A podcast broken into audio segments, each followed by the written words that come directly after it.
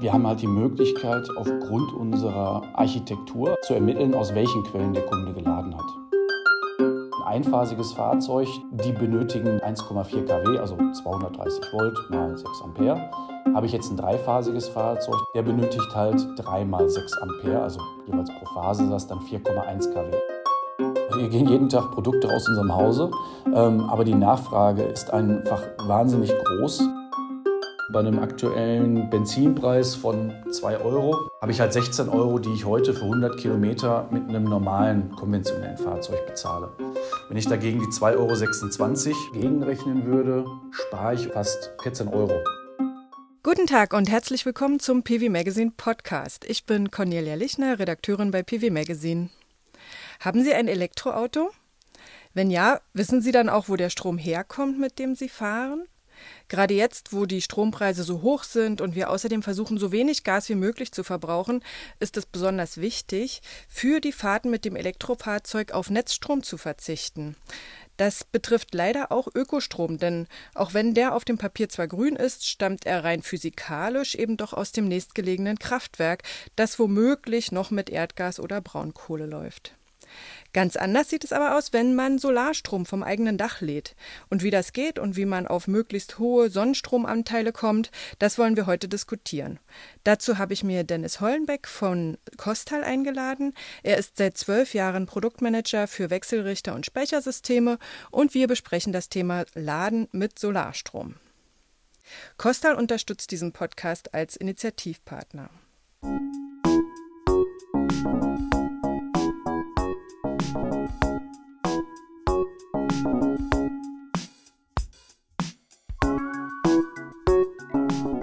Der PV Magazine Podcast heute mit Dennis Hollenbeck und der Frage, wie viel Solarstrom haben Sie eigentlich im Elektroauto? Guten Tag, Herr Hollenbeck, und herzlich willkommen im PV Magazine Podcast.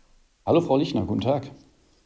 Die Frage, wie viel Solarstrom haben Sie in Ihrem Elektroauto, ist zwar einfach gestellt, aber eher schwer zu beantworten, denn selbst wer eine eigene Photovoltaikanlage hat, lädt eben doch aus unterschiedlichen Quellen, abends aus dem Netz oder unterwegs mal an einer öffentlichen Ladestation.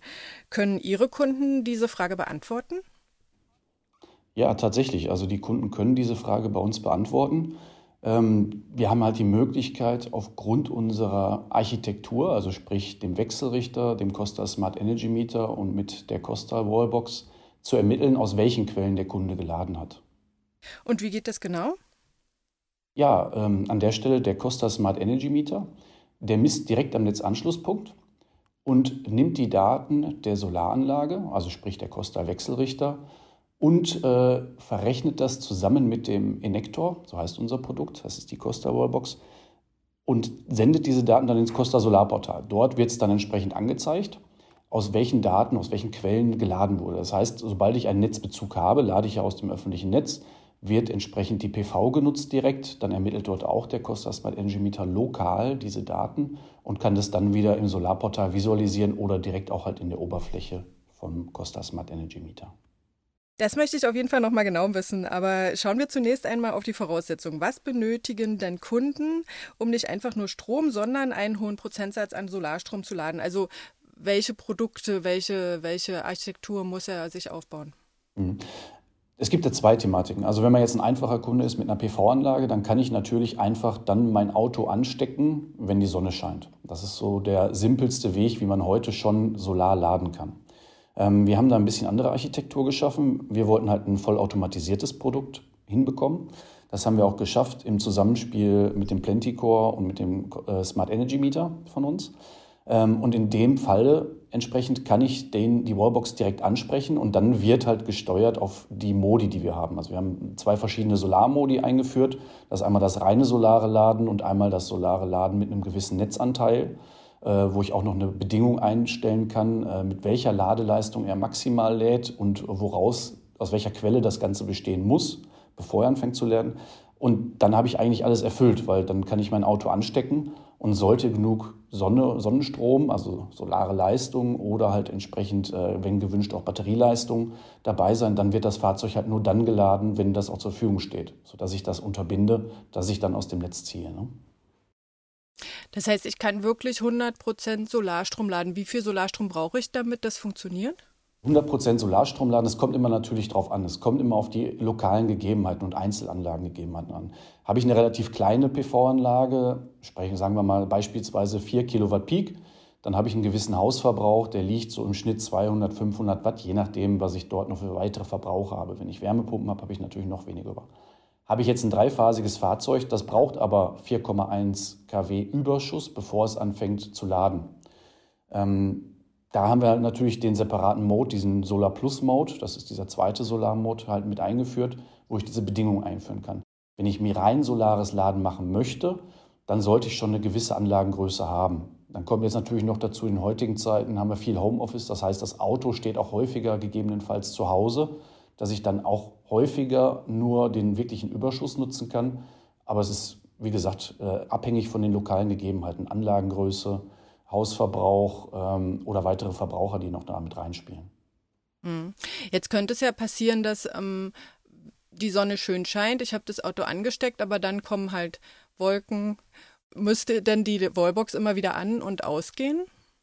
Ja, da haben wir so eine Erfahrung. Also wir haben ja damals schon einen Schaltausgang in den Wechselrichtern konzipiert. Also eigentlich äh, seitdem ich bei Costa bin, gibt es diese Funktionalität. Und dort hat der Kunde immer die Möglichkeit, eine gewisse Hysteresezeit einzustellen. Hysterese bedeutet, wir bleiben einfach dran, um nicht immer dieses Hin- und Herschalten zu haben. Wir haben jetzt hier bei der Funktionalität eine 5-Minuten-Hysterese eingerichtet. Das heißt, sollten dort Wolken kommen oder halt entsprechend ein Verbraucher zugeschaltet werden, so dass ich nicht genug Überschuss habe, bleiben wir einfach bei der Ladung dabei. Das heißt, wir reduzieren dann auf die minimalste Ladeleistung und sollte dann entsprechend wieder mehr Überschuss vorhanden sein, dann wird die Ladung halt mit dem erhöhten Überschuss weiter fortgeführt. Das hat den Vorteil, dass bei manchen Fahrzeugen es einfach zu einem Fehler kommen kann, wenn ich zu häufig an- und ausschalte. Das wollen wir einfach dadurch vermeiden, äh, weil der Kunde sonst wieder zum Auto sich bewegen muss, also wirklich physikal, physisch bewegen, das Auto ausstecken, einstecken und dann die Ladung erneut beginnen, weil das Auto einfach den Fehler selber von sich gibt. Von daher äh, haben wir halt diese Form der Hysterese mit eingeführt, die wir seit über zehn Jahren, also wie Sie schon sagten, zwölf Jahre im Produktmanagement bei Costa halt eingeführt haben, äh, entsprechend dann auch dort wieder nutzen und einfach aus den Erfahrungen des Solarbereiches leben. Und was ist die minimalste Ladeleistung? Ja, normalerweise nach Norm oder nach äh, Vorgaben äh, ist dies, beträgt dies 6 Ampere, 6 Ampere pro Phase. Das heißt, ein einphasiges Fahrzeug, da gibt es ja einige Fahrzeuge auch von im Markt, die benötigen dann entsprechend 1,4 kW, also 230 Volt mal 6 Ampere. Habe ich jetzt ein dreiphasiges Fahrzeug, zum Beispiel wie ein Skoda, Skoda Enyaq, der benötigt halt 3 mal 6 Ampere, also jeweils pro Phase, das dann 4,1 kW entspricht. Es gibt auch Fahrzeuge, die können danach, wenn sie die Ladung gestartet haben, weiter runtergehen. Aber eigentlich steht so in der Ladenorm, dass man mit 6 Ampere beginnt. Es gibt allerdings auch Ausnahmen, das heißt, wenn wir dort zum Beispiel 6 Ampere vorgeben oder dem Fahrzeug anbieten, dann zieht es größer 110 Prozent, also sprich dann 7 Ampere. Das führt oder muss aufgrund der normativen Vorgaben dann zu einem Fehler führen, das ist der sogenannte Überstrom. Und dafür haben wir dann auch eine Lösung geschaffen, dass der Kunde dann über den Smart Energy Meter einrichten kann, dass seine Ladung immer mit 8 Ampere zum Beispiel gestartet wird. Das heißt, dann benötige ich natürlich auch einen größeren Überschuss was wieder zur Folge hat, dass da wahrscheinlich wieder bei kleineren Anlagen der Solar Plus Mode eher der zu wählende Mode ist. Haben alle ähm, Fahrzeuge auf dem Markt entweder eine dreiphasige oder eine einphasige Ladung oder gibt es auch welche, die das beides können und wo man sozusagen stufenweise runterschalten könnte von dreiphasig auf einphasig? Ich habe sogar noch eine Art vergessen, die Hybridfahrzeuge. Sie haben verladen sogar zweiphasig. Die bedienen wir aber auch. Also wir können entweder ein, zwei oder dreiphasige Fahrzeuge problemlos laden. Diese Umschaltung, die Sie dort ansprechen, diese Phasenumschaltung, äh, bieten einige Anbieter schon an. Ähm, allerdings gab es dort wohl auch schon bei den Umsetzungen entsprechend, die es heute im Feld gibt, teilweise Probleme, dass Fahrzeuge beschädigt wurden. Wir werden das einführen, wir haben eine Lösung gefunden, aber wir wollen natürlich eine ausgiebige Testphase voranstellen. Das Wichtige, das natürlich trotzdem da beachtet werden muss, wenn ich dann zum Beispiel von dreiphasigen auf einphasigen umschalten würde und ich habe nur eine kleine Anlage, Nehmen wir jetzt mal so ein Beispiel, so ein Skoda Enyaq mit 80 Kilowattstunden Batterie, der kommt mit 20 Prozent Ladezustand an. Um das dann zu laden, wenn ich wirklich nur 1,4 kW über hätte, müsste ich Solarstrom für knapp 48 Stunden laden. Das heißt aber nicht 48 Stunden durchgängig, sondern wirklich Sonnenzeit 48 Stunden. Dann ist die Frage klar, wir sind im Homeoffice, haben Zeit, Aber ob ich dann auch die genügende Zeit habe, um ausgiebig nur aus Solarstrom zu laden, wenn ich es benötige, stellt sich dann natürlich wieder trotzdem. Aber wir arbeiten dort an einer Lösung, werden auch was entsprechend dann herausbringen, aber was auch wirklich gut getestet ist und für den Kunden vor allem gut anwendbar ist und nicht zu Fehlern führt. Das würde dann schon meine nächste Frage beantworten. Warum gibt es überhaupt diese Mindestladeleistung? Also damit man wahrscheinlich irgendwann mit dem Laden mal fertig wird? Ja, es ist eine normative Vorgabe. Also diese 6 Ampere steht eigentlich in der Norm drin. Ähm, es gibt Möglichkeiten, dass Fahrzeuge in Zukunft über ein anderes Protokoll mit kleinerem Strom, also kleiner 6 Ampere laden können. Ähm, da arbeiten wir auch dran. Das wird aber wahrscheinlich eher in die nächste Generation gehen, wo wir dann entsprechend weitere Thematiken mit berücksichtigen werden, wo wir dann äh, über die, es gibt ein Protokoll, das nennt sich die 15118-2, dann man auch entsprechend im kleineren Bereich laden kann. Das ist aber wieder abhängig von den jeweiligen Herstellern der Onboard-Charger, also der Ladegeräte im Auto, die auch diese Funktionalität und auch dieses Protokoll unterstützen müssen. Das heißt, nicht jeder wird in den Genuss kommen, wirklich diese Umsetzung zu haben. Das gilt dann nur für die Fahrzeuge, die sich wirklich an dieser entsprechenden äh, Kommunikations- bzw. Ladenorm halten. Wir bekommen ja auch immer wieder die Frage gestellt, ab welcher Anlagengröße es sich überhaupt lohnt, mit solchen technischen Lösungen den Solarstrom also für das Fahrzeug äh, zu sichern. Sie sagten ja vorhin, ähm, man kann das Auto auch einfach anstecken, wenn die Sonne scheint. Und gerade wenn es ja so eine Mindestladeleistung gibt, ähm, ab welcher Anlagengröße würden Sie so eine ausgefeilte Wallbox-Steuerung empfehlen? Ja, es kommt drauf an. Also es gibt ja da zwei Thematiken. Also für die Anla richtig großen Anlagen und die großen Anlagen, die genug Überschuss haben, da lohnt sich der Solar Pure Mode bei uns. Der, das ist der Mode, der halt wirklich rausschließlich aus äh, solarem Eigenstrom dann lädt. Da würde ich sagen, da, wenn ich so eine 7 Kilowatt Peak-Anlage habe, da sollte ich eigentlich genug über haben, dass ich dann auch bei einem dreiphasigen Fahrzeug entsprechend die Ladeleistung biete. Bei einem einphasigen Fahrzeug wird es natürlich wesentlich einfacher.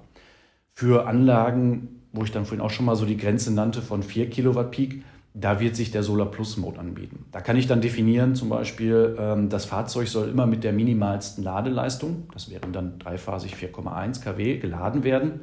Und habe ich einen Überschuss von einem kW, also 1000 Watt, dann beginne die Leistung mit diesen 4,1 kW. Sollte ich dann einen größeren Überschuss haben, meinetwegen 2 oder 3 kW, dann ersetze ich den Netzbezug automatisiert und sollte ich dann wirklich noch mehr Überschuss haben, sodass ich eigentlich über die Mindestleistung komme, was bei 4, 4 kW Peak wahrscheinlich nicht der Fall sein wird, aber zum Beispiel bei 5 oder 6, dann erhöhe ich halt auf diesen kompletten Überschuss. Ne? Von daher, also wir haben eigentlich für die kleinen Anlagen eine Lösung geschaffen mit dem Solar Plus Mode und für die größeren Anlagen mit dem Solar Pure Mode, um wirklich dort immer halt im solaren Bereich sich bewegen zu können und zumindest einen gewissen Anteil Solarstrom ins Auto zu laden unabhängig davon, ob ich dann auf die Sonne achten muss oder nicht. Und an meinem ähm, Energy Management, Management System kann ich dann ablesen, wie viel Solarstrom oder wie viel Netzstrom äh, am Ende im Auto gelandet ist? Also ich kann das mir live angucken, direkt im Smart Energy Meter. Das heißt, dort haben wir eine Dashboard-Oberfläche, nennen wir das, äh, geschaffen, wo ich halt die Wechselrichterleistung sehe, die Batterie, Heiß Hausbatterielade- oder Entladeleistung und entsprechend auch den Hausverbrauch mit dem Injektor, also mit der Wallbox dahinter wo ich dann wirklich die aktive Ladeleistung sehe. Dadurch, dass, ich, äh, dass wir entsprechend als PV-Wechselrichter bzw. Hybrid-Wechselrichterhersteller äh, ein Solarportal standardmäßig mitliefern, habe ich dann die Möglichkeit, halt die gesamte Verknüpfung zu sehen im Solarportal. Und wir bieten dem Kunden optional die Möglichkeit, das zu nutzen. Also es ist keine Pflicht. Er kann im Solarportal sich wirklich dann anschauen, aus welchen Quellen halt im Monat oder im gesamten Jahr oder halt auf der Tagesbasis aus welcher Quelle geladen wurde. Aber er muss es nicht tun. Und woher weiß die Wallbox, wie viel Solarstrom im Haushalt gerade an Überschuss vorliegt? Also gibt es da eine direkte Verbindung zum Heimmanagement oder gehen die Daten übers Internet? Äh, der Costa Smart Energy Meter, der misst ja selber direkt am Netzanschlusspunkt. Das heißt, er kann berücksichtigen oder kann sehen, aus welcher Quelle die Leistung stammt. Dadurch, dass wir zum einen die Wechselrichterdaten direkt abrufen und die Wallbox-Daten, und den Netzanschlusspunkt berechnet er automatisiert, woher überhaupt die Leistung stammte. Und das senden wir dann ins Solarportal, dass der Kunde es dann am Ende wieder sehen kann. Und geht das nur im Zusammenspiel mit Costa-Produkten? Was ist, wenn ich schon einen anderen Wechselrichter habe und Ihre Wallbox dazu kaufen möchte? Mhm. Also die Funktionalität der solaren, La solaren Lademodi äh, oder auch der anderen Modi funktioniert problemlos auch mit anderen Fremdwechselrichtern. Das Wichtige ist, dass der Smart Energy Meter am Netzanschlusspunkt verbaut ist Und äh, das einzige Thema, was wir dann haben, ist, dass wir dann natürlich nicht ermitteln können, ob diese Leistung aus der PV oder aus einer Fremdbatterie zum Beispiel geliefert wurde. Das heißt, für uns ist natürlich immens wichtig, dass wir die Daten auslesen können, lokal, aus welchem Gerät dieses stammt. Und wenn ich jetzt einen Fremdwechselrichter habe, kann ich halt nicht dessen Protokoll auslesen, sondern das geht halt nur mit Kostra-Produkten. Aber dort haben wir dann die gesamte Verknüpfung. Die gesamte Ladeleistung, die trotzdem geladen wurde, sehe ich im, äh, im Solarportal. Aber halt dann nicht aus welcher Quelle. Viele Wechselrichterhersteller, das ist ja kein Geheimnis, leiden gerade unter Chipmangel. Und äh, manchmal sind ja selbst Energy-Mieter nicht zu bekommen. Wie ist bei Ihnen aktuell die Lieferfähigkeit? Ja, hier gehen jeden Tag Produkte aus unserem Hause, ähm, aber die Nachfrage ist einfach wahnsinnig groß nach den Produkten. Und grundsätzlich leiden wir natürlich alle unter der Thematik, die wir in den letzten Jahren gesehen haben. Also die Lieferketten sind im Moment alle gestört und wir arbeiten aber daran, dass wir auch alternative Bauteile entsprechend qualifizieren sodass wir dort trotzdem Geräte ausliefern können und in ausreichenden Stückzahlen. Aber es kann natürlich aufgrund der aktuellen Lage dort natürlich zu Verzögerungen kommen, aber hier wird jeden Tag verlassen entsprechende äh, LKWs unser Haus mit genügend Ware. Aber natürlich kann es für den Kunden wahrscheinlich nie genug sein. Zudem, was wir auf jeden Fall machen oder was wir schon getan haben, ist, wir haben bei uns die Produktionskapazitäten extrem ausgeweitet oder erhöht. Und sobald die Lieferketten wieder etwas besser funktionieren, wird da entsprechend dann auch der Bedarf noch besser gedeckt werden können. Können Sie schon einschätzen, wann rechnen Sie damit, dass sich die äh, Situation wieder normalisiert? Wir hoffen alle, glaube ich. Ich glaube, das geht der gesamten Branche so und ich glaube auch jedem Autohersteller in dieser Welt so, dass sich das Ganze wieder im Laufe des nächsten Jahres normalisiert. Äh, konkrete Aussagen können wir, glaube ich, dort alle nicht treffen. Das ist immer ein bisschen Glaskugelraten. Aber ähm, das ist das Ziel eigentlich, dass es im Laufe des nächsten Jahres wieder besser wird. Sie hatten ja vorhin schon die Batterie angesprochen. Wir hatten ja erst über den Solar Pure Mode gesprochen. Also was ist, wenn die Sonne direkt auf, ähm, auf das Dach scheint und, und äh, man dann lädt. Aber man kann ja auch aus der Batterie laden. Das hatten Sie ja auch gesagt. Ähm, wie, wie funktioniert das? An der Stelle äh, nehmen wir, wenn der Costa Smart Energy Meter, der misst ja den Netzanschlusspunkt aus. Und heute zum Beispiel der Plenticore Plus regelt den Netzanschlusspunkt ebenfalls aus sodass, wenn ich in dem solaren Lademodi bin, die Batterie entsprechend das äh, Laden unterstützt. Das heißt, äh, dort wird dann entsprechend auch aus der Batterie entladen, sollte es notwendig sein. Oder gerade wenn ich im Hysteresebereich mich befinde, dann wird dort natürlich äh, die Ladung aufrechterhalten, um möglichst einen Netzbezug zu vermeiden. Weil gerade der Netzbezug wird ja immer teurer aufgrund der aktuellen Diskussion, sodass wir dort im Endeffekt die Ladung aus der Batterie unterstützen. Also ist ja auch im Grunde solare Leistung. Und könnte man auch pur aus der, aus der Batterie laden? Also wenn man meinetwegen früh feststellt, okay, meine Batterie ist noch halb voll, jetzt zack, den Rest schnell ins Auto. Im Grunde würde das bei einem einphasigen Fahrzeug ausreichen. Bei einem dreiphasigen Fahrzeug wird es meistens schwierig, weil die maximale Entladeleistung der Hausbatterie liegt so um die 3 kW. 3, bis 3,5 kW. Das heißt, wenn ich jetzt ein dreiphasiges Fahrzeug habe, dann ist das natürlich relativ schwierig. Was ich allerdings machen könnte, ist, wenn ich den Solar Plus Mode auswähle mit minimaler Ladeleistung, dann könnte ich dort sagen, ich nehme den Netzbezug, weil ich kann das einstellen, aus was es nehmen soll. Und dann wird automatisiert der Plenticore diesen Netzbezug ersetzen, sodass dann im Endeffekt nur äh, 1 kW aus dem Netz bezogen würde. Wenn ich jetzt so von 3,5 kW ausgehe oder 3,1 kW, und die Batterie da entsprechend unterstützt, dann würde ich halt auch nur minimalen Netzbezug haben und würde dann meine Hausbatterie stattdessen entladen, äh, um es halt umzuladen, damit ich es dort nutzen kann. Haben Sie vielleicht mal ein Beispiel, wo man mal erklären kann, wie, wie weit man kommt mit äh, Solarstromladung mit seinem Auto? Ja, gerne. Also ich habe da ein sehr gutes Beispiel. Äh, wir haben bei uns natürlich auch Feldtestanlagen, die unter unserer Beobachtung stehen. Und dort haben wir zum Beispiel im Monat August haben wir gesehen, dass wir ungefähr einen Gesamthausverbrauch hatten von 558 Kilowattstunden, so um den Dreh. Und wir haben gesehen, dass davon 230 Kilowattstunden in das Auto geflossen sind, also über die Wallbox direkt in das Fahrzeug. Da wir im Solarportal ermitteln können, aus welcher Quelle das Ganze stammt oder visualisieren, haben wir entsprechend äh, feststellen können, dass 84 Prozent von diesen 230 Kilowattstunden direkt aus der PV kamen und 16 Prozent aus der Batterie. Es waren irgendwie 0,5 kW aus dem Netz, also nicht wirklich äh, vorhanden. Ähm, von daher passt das ganz gut. Jetzt, wenn man sich mal das anschaut, es gibt vom ADAC so eine schöne Studie, dass so ein Fahrzeug ungefähr 18,8 Kilowattstunden auf 100 Kilometer benötigt und das so umrechnet, dann hat entsprechend äh, unser Kunde dort 1200 Kilometer rein aus äh, solarer Leistung sein Auto betrieben. Und ich glaube, das ist schon eine ganz gute Reichweite für einen Monatsbereich. 1200 Kilometer, da ist aber viel unterwegs gewesen.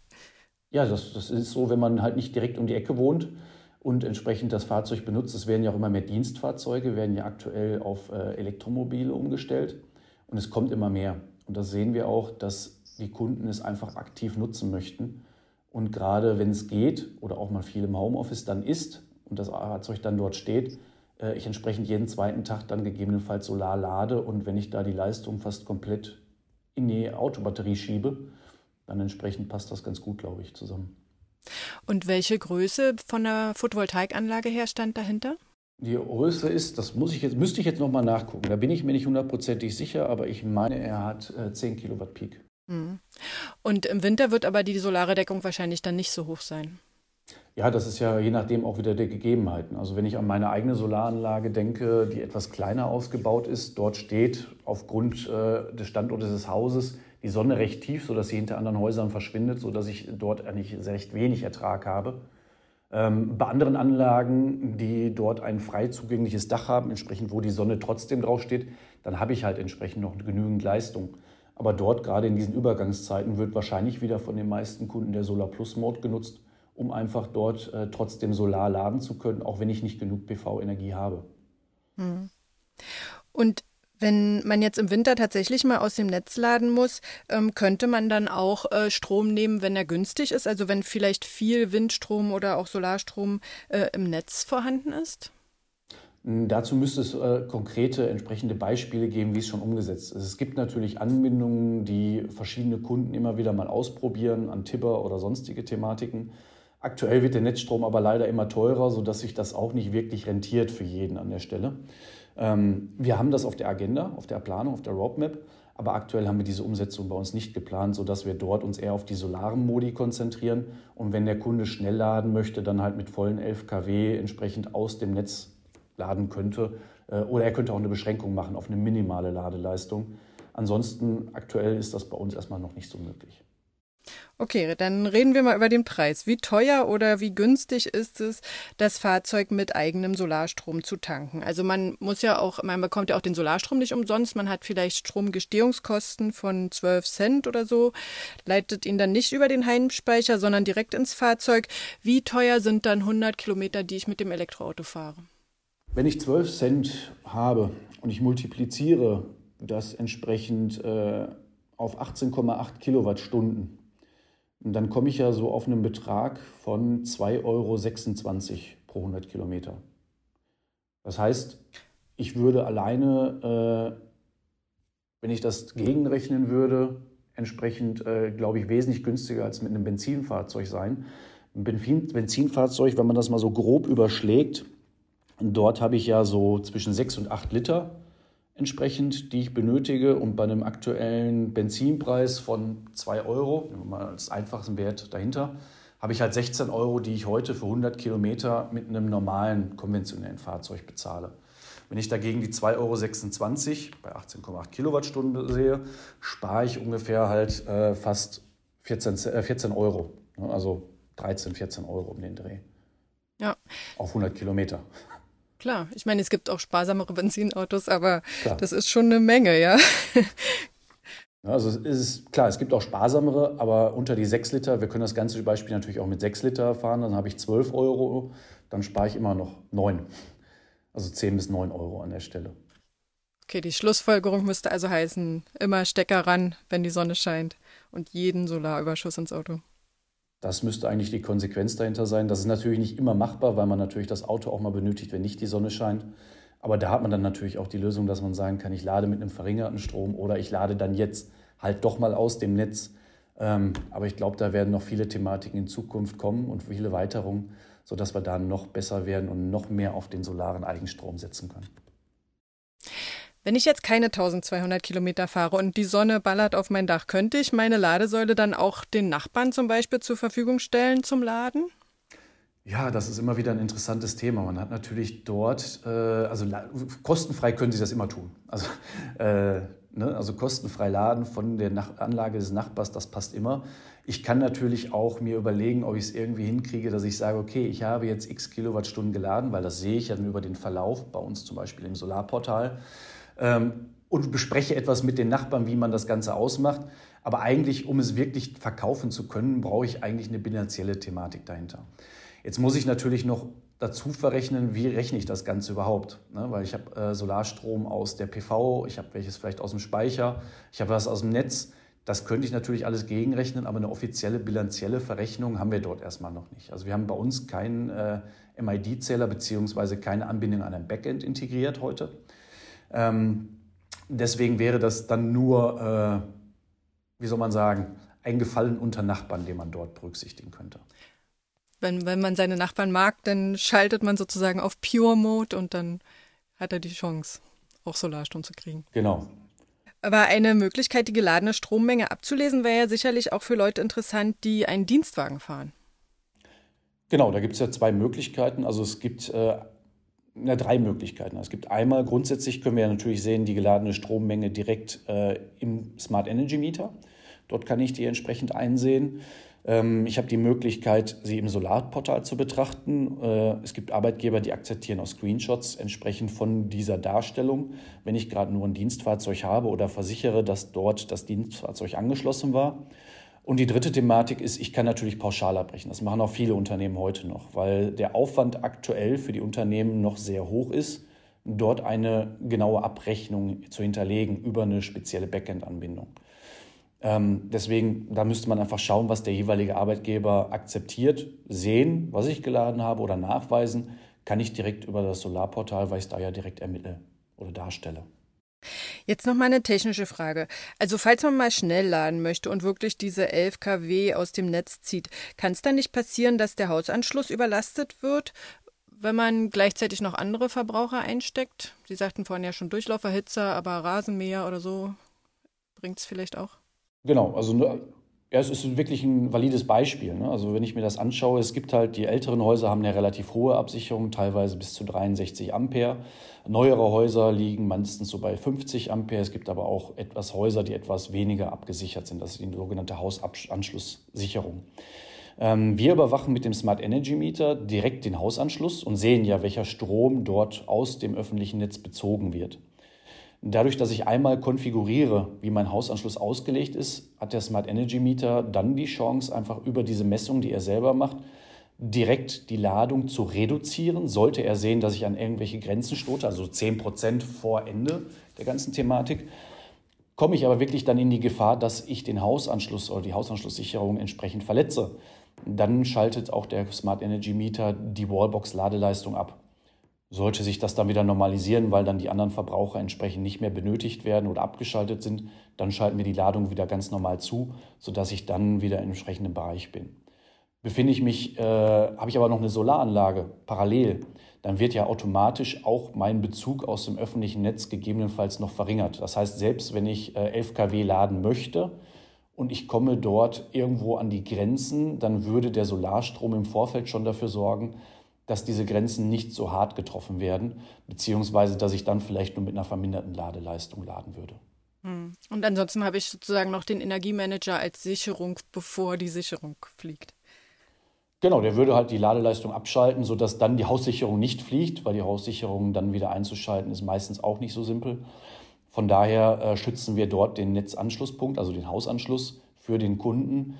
Äh, die weiteren Verbraucher, wenn diese das natürlich unabhängig voneinander tun, also von der Ladesäule, äh, dann können wir da natürlich nicht für garantieren. Aber die Wallbox wird nicht dafür sorgen, dass der Hausanschluss dort verletzt wird, beziehungsweise die Ladesicherung entsprechend fällt. Mhm. Wenn man sich mit Elektrofahrzeugen beschäftigt, dann stellt man ja manchmal auch fest, dass bestimmte Dinge nicht so einfach gehen, wie man sich das vorstellt. Eins davon ist ja auch die Kommunikation des Fahrzeugs mit der Wallbox dann über die Frage, wie voll die Fahrzeugbatterie eigentlich ist. Ähm, wenn die Batterie noch recht voll wäre, dann könnte man ja sagen, okay, dann warte ich halt noch, bis der Solarstrom irgendwann oder die Sonne irgendwann durchkommt. Äh, und wenn, wenn der, die Batterie schon relativ leer ist, dann wäre es natürlich sinnvoller, möglichst schnell zu laden. Ähm, Wie lösen Sie das Problem? Ja, das Problem haben wir, glaube ich, alle mit den Fahrzeugen, die teilweise heute verfügbar sind. Ähm, das Thema ist dort an der Stelle, dass das Fahrzeug über die vereinbarte Kommunikations- oder implementierten Protokolle nicht den Batterieladezustand des Fahrzeugs mitteilt. Es gibt natürlich Lösungen, kostenpflichtige Lösungen von den Fahrzeugherstellern, die dann die Möglichkeit bieten, über deren App die Daten abzufragen, um diese dann für den Kunden einsehbar zu machen. Das wäre natürlich auch ein Ansatzpunkt, den wir in Zukunft uns erstmal anschauen könnten bei Fahrzeugen, die es nicht automatisiert über dieses Schnittstellenprotokoll bieten. Da müsste man dann aber halt entsprechend seine Daten eintragen und das wären halt auch kostenpflichtige Dienste. Aktuell können wir den SOC nicht selber abfragen. Wir laden halt entsprechend, wenn das Fahrzeug uns mitteilt, dass es noch verfügbar ist, also ich noch Ladeleistung entsprechend äh, hineinladen kann. Aber den aktuellen SOC werden wir erst mit weiteren Protokollimplementierungen reinbekommen. An solchen Thematiken arbeiten wir natürlich gerade in unseren Forschungsprojekten mit dem bidirektionalen Laden, wo Costal entsprechend aktiv ist aktuell. Ähm, aber jetzt bei der Standard-Wallbox, bei der AC-Wallbox Enector haben wir es nicht implementiert.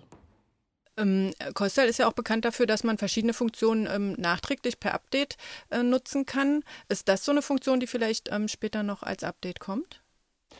Ja, das wird an der Stelle nicht bei dieser Variante dabei sein, weil ich halt über das Protokoll 15.11.8 kommunizieren müsste. Also 15.11.8-2. Und das ist heute nicht implementiert. Das ist halt nicht über die Ladeleitung, die dort entsprechend verlegt ist, dann möglich. Das müsste halt über ein anderes Thema, über eine Erweiterung der Hardware dann gemacht werden. Also das ist nicht mit der heutigen Wallbox möglich. Und äh, das Thema bidirektionales Laden, wenn Sie da auch in Forschungsprojekten äh, ähm, aktiv sind, ähm, wie ist da der Stand der Forschung? Wann können wir damit rechnen, dass man vielleicht ähm, den Haushalt auch aus dem Fahrzeug versorgen kann? Ja, wie ich gerade schon erwähnte, also wir arbeiten in den Forschungsprojekten zum bidirektionalen Laden mit. Also unsere Wallbox ist dort äh, entsprechend mit eingebracht.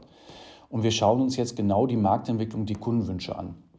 Und dann werden wir den richtigen Zeitpunkt halt entsprechend herausfiltern. Und wir gehen jetzt mal davon aus, dass wenn alle Rahmenbedingungen und Anwendungsfälle erfüllt sind, dass wir nach jetziger Planung so im übernächsten Jahr, also 2024, so die bidirektionale Bohrbox mit veröffentlichen werden. Ja, ist ja immerhin absehbar. Also ich ähm, weiß von vielen äh, Kunden, von vielen Lesern, dass die schon sehnsüchtig darauf warten. Also der Wunsch ist existiert. Das ist schon mal gut. Dann arbeiten wir ja in die richtige Richtung. Nein, wir sehen es ja auch, sonst würden wir nicht an dem Forschungsprojekt sehr aktiv mitarbeiten. Äh, und auch alle Rahmenbedingungen werden ja langsam geklärt. Ähm, von daher gehen wir von 2024 aus, bis das alles durch ist und dann werden wir entsprechend das Produkt auch dann für den Kunden, für die breite Masse entsprechend dann veröffentlichen. Und wenn es soweit ist, dann können wir einfach nochmal ein Update geben, machen wir einfach nochmal einen Podcast zum Thema bidirektionales Laden. Wir haben ja heute viel gesprochen, viel Input bekommen und ich denke mir, wenn es einmal soweit ist, dann haben wir bestimmt nochmal so viel. Ja, gerne. Immer wieder. Bidirektionales Laden wird, glaube ich, ein spannendes Thema werden. Äh, die E-Mobilität entwickelt sich jetzt auch weiter, gerade das solare Laden entwickelt sich weiter und ich glaube, jeder kann einen Teil der eigenen Energiewende oder Verkehrswende im eigenen Haus durchführen und ich glaube, äh, das muss unser Ziel sein. Vielen Dank, dass Sie sich die Zeit genommen haben. Das war Dennis Hollenbeck von Costal, Produktmanager für Wechselrichter und Speichersysteme. Vielen Dank, Frau Lichner, für das Interview und für die Chance, einmal mit Ihnen über das Thema zu sprechen. Sehr gerne. Und das war der PV Magazine Podcast für heute. Ich freue mich, wenn er Ihnen gefallen hat. Falls Sie das Thema Fahrzeugladung interessiert, dann sollten Sie sich auch nicht unsere kommende Ausgabe entgehen lassen. Dort wird es nämlich eine ausführliche Marktübersicht geben und wir diskutieren auch das Thema bidirektionales Laden, also Vehicle to Home oder Vehicle to Grid. Und falls Sie das Magazin abonnieren möchten, können Sie das in unserem Online-Shop tun und Sie bekommen von mir den Rabattcode Podcast 10 und äh, bekommen dafür 10% Rabatt auf Ihren Einkauf.